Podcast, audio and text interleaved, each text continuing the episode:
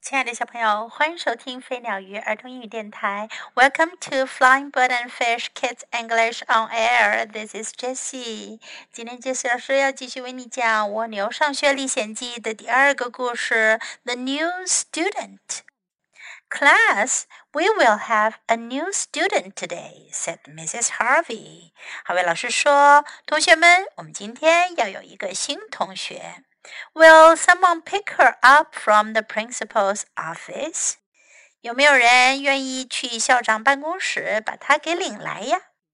I can do it," said Snail. 蜗牛说：“我能去做。” Well, all right, Snail," said Mrs. Harvey. 哈维老师说：“哦，好吧，蜗牛。But this time, please hurry. 不过这一回啊，请快一点哦。 I will be back in a flash," said Snail. 蜗牛说：“我会很快回来的。” Snail hurried down the long hallway. 蜗牛沿着长长的走廊很快地走着。I will show Mrs. Harvey she can count on me," he said. 他说：“我要给哈维老师看看，他能信得过我。” Snail came to the principal's office. 蜗牛来到了校长办公室。 There was a fire extinguisher by the door. 在门旁边啊，有个灭火器。This should not be here, he said. 他说：“这玩意儿可不应该放在这儿。I will put it back. 我要把它放回去。” Snail pushed 蜗牛就去推。Suddenly he heard hiss. 突然，他听到嘶嘶嘶的声音。 He grabbed the fire extinguisher. 他抓过灭火器。It started to shake, rattle, and roll. 灭火器开始摇晃起来，哗啦哗啦响，还滚动起来。Yikes! Snail cried. 蜗牛叫了起来。哎呀！it's blasting off. 灭火器爆炸了。Look at me. I am in outer space, Snail shouted. 蜗牛喊道：“看看我，我来到外太空了。”原来它爬在灭火器的上面，被灭火器给带上了天空。Snail landed on another planet. 蜗牛降落在另外一个星球。Is anybody home? Snail called. 蜗牛叫道：“有人在家吗？” Suddenly he saw something move. 突然，他看到有什么东西在移动。Monsters! cried Snail. 蜗牛叫了起来：“怪物！” Then he looked closer. 他又走近一些看。You are not monsters, said Snail. 蜗牛说：“你们不是怪物。” You look like me. 你们看上去很像我。他看到很多很像他的小生物。Welcome to our planet, said one of them. 他们当中有个人说：“欢迎来到我们的星球。” My name is Eddie. 我的名字叫做艾迪。Come and join our party, said Eddie. 艾迪说：“来参加我们的派对吧。” Nice cake," said Snail. 蜗牛说：“很好的蛋糕。” Have a piece," said Eddie. 艾迪说：“吃一块吧。” Thank you very much, Snail said. But I must get back to my classroom. 蜗牛说：“非常感谢，但是我得赶回我的教室去了。” I can take you in our rocket," said Eddie. 艾迪说：“我可以用我们的火箭把你给带回去。” Great, said Snail. 蜗牛说：“太棒了。” Eddie and Snail took off for Earth. 艾迪和蜗牛就出发去地球了。 this is my school," said Snail. 蜗牛说：“这是我的学校。” We must hurry. 我们得赶快啦. Mrs. Harvey is waiting for us. 哈维老师在等我们呢。Snail, where have you been? asked Mrs. Harvey。哈维老师问蜗牛：“你去了哪儿呀？”You could have gone around the world in the time you were away。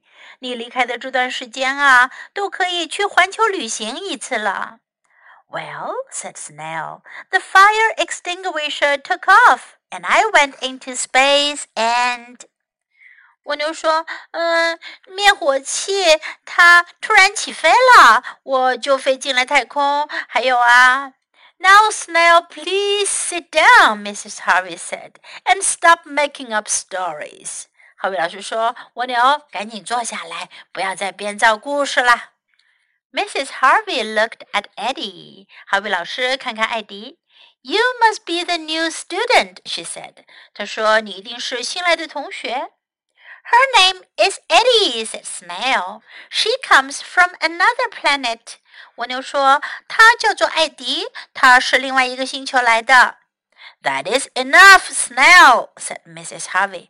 哈维老师说：“够了，够了，蜗牛。” Welcome to the class, Eddie.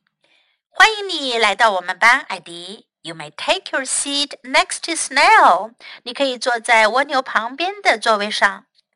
Then Mrs. Harvey looked closer. 然后呀，哈维老师走近一些看。Eddie is floating, she said to herself. 她自言自语说：“艾迪漂浮在空中呢。” Snail, Mrs. Harvey asked. 哈维老师就问了：“蜗牛？” Yes, Mrs. Harvey, said Snail. 蜗牛说：“在呢。”哈维老师。 Oh, never mind, Snail, said Mrs. Harvey.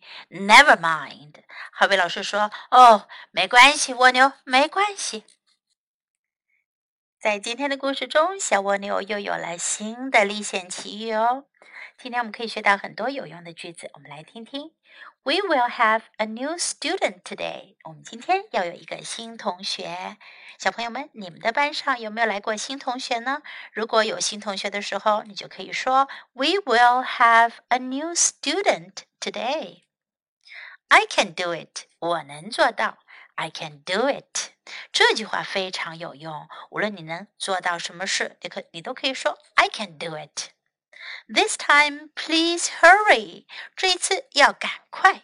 This time, please hurry。I will be back in a hurry。我会很快回来的。I will be back in a hurry。She can count on me，她能信得过我。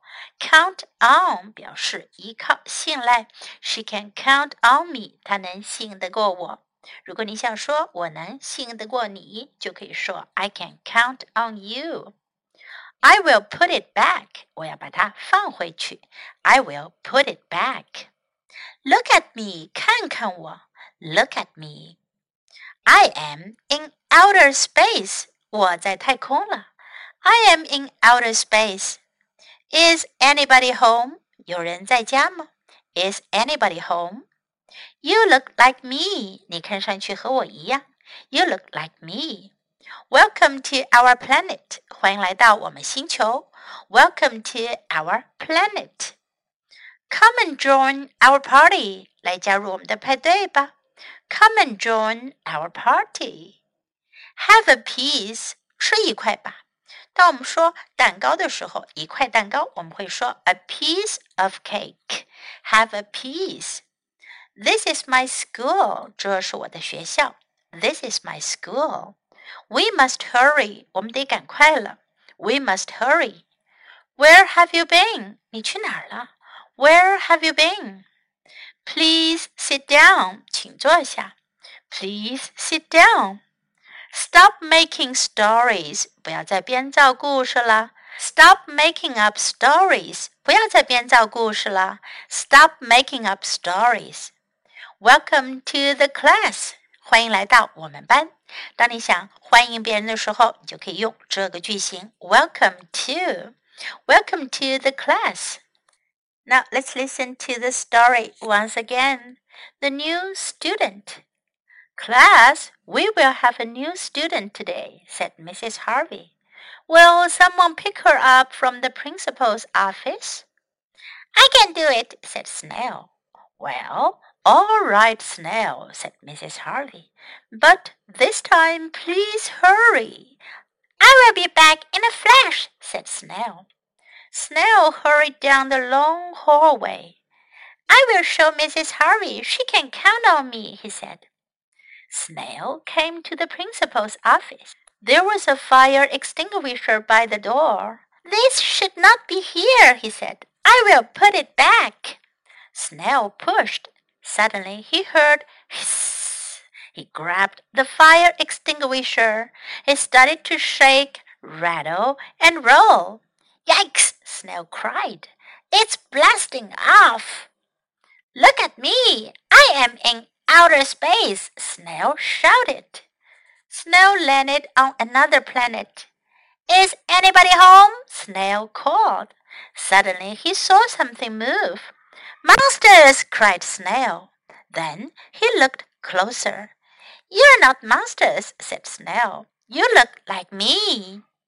Welcome to our planet, said one of them. My name is Eddie. Come and join our party, said Eddie. Nice cake, said Snail. Have a piece, said Eddie. Thank you very much, Snail said. But I must get back to my classroom. I can take you in our rocket, said Eddie. Great, said Snail.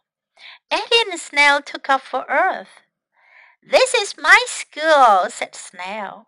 We must hurry. Mrs. Harvey is waiting for us. Snail, where have you been? asked Mrs. Harvey.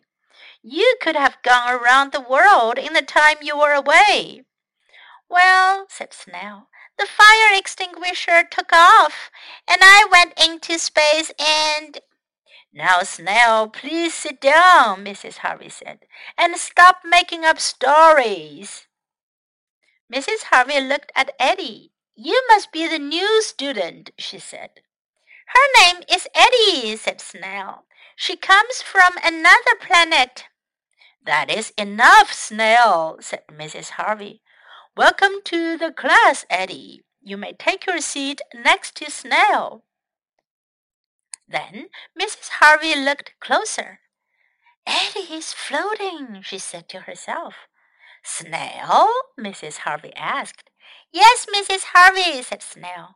Oh, never mind, Snail, said Mrs. Harvey. Never mind.